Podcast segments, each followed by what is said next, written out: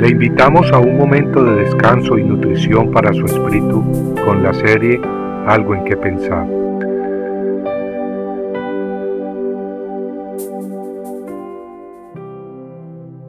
Motivos.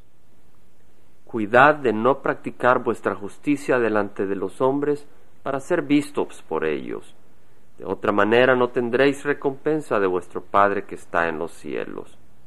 Mateo 6.1 nuestro Señor Jesucristo nos advirtió de cuidarnos de los motivos equivocados. Así pues, cuando hacemos obras de caridad, que nuestras razones sean las de ayudar al necesitado y no el que la gente nos admire o adule. Si nuestro interés al dar una ofrenda es que la gente diga, caramba, mira qué generoso es fulanito, Dios no nos recompensará en la eternidad. La adulación, la admiración recibida, esa será la única recompensa que tendremos. En Mateo 6.5 nuestro Señor sigue su enseñanza sobre la importancia de hacer las cosas inspirados por el Espíritu y no por la carne.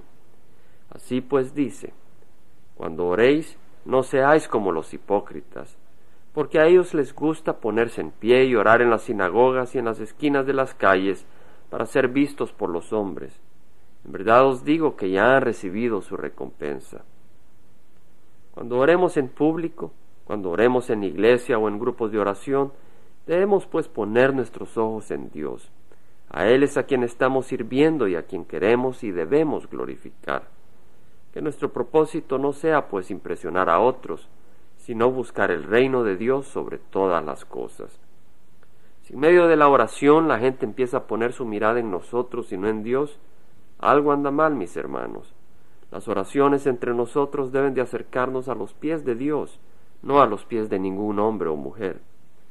En Mateo 6:16 leemos también, y cuando ayunéis, no pongáis una cara triste como hacen los hipócritas, porque ellos desfiguran sus rostros para que los hombres vean que están ayunando. En verdad os digo que ya han recibido su recompensa. Cuando ayunemos, que ello sea privado entre Dios y nosotros, que nuestro ayuno no se convierta en noticia, algo a ser difundido con los cuatro vientos, para que nuestros amigos y parientes crean que somos muy santos y espirituales. Una vez más, al igual que cuando hacemos caridad o cuando oramos, los motivos deben ser correctos. Los deseos que animan nuestro ayuno deben ser el de fortalecer el alma, el buscar más de la presencia, más de la voluntad de Dios. Hermanos, pongamos atención a las palabras y a la exhortación de nuestro Señor Jesucristo, las cuales leímos al principio y repetimos de nuevo a continuación. Pero escuchémoslas esta vez con entendimiento y atención, buscando aplicarlas personalmente en nuestras vidas, no en las del vecino. Así dice la palabra de Dios. Cuidad de no practicar vuestra justicia delante de los hombres para ser vistos por ellos. De otra manera, no tendréis recompensa de vuestro Padre que está en los cielos. Esta es la palabra de Dios, y Señor es nuestra oración, la mía y la de muchos hermanos míos que ahora se unen, para que nos ayudes a caminar con un corazón íntegro, con motivos santos, no hipócritas. Que nuestras acciones y nuestros deseos busquen exaltar no nuestras personas, sino tu glorioso nombre. Te lo rogamos con acción de gracias en el precioso y grandioso nombre de nuestro Señor Jesucristo. Amén. Compartiendo algo en que pensar, estuvo con ustedes Jaime Simán.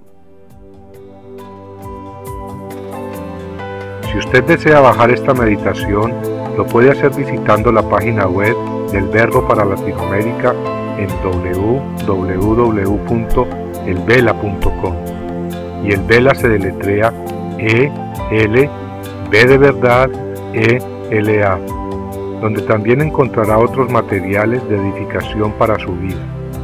Puede también escribirnos al Vela Pio Voz 1002 Orange, California 92856, Estados Unidos. Dios le bendiga.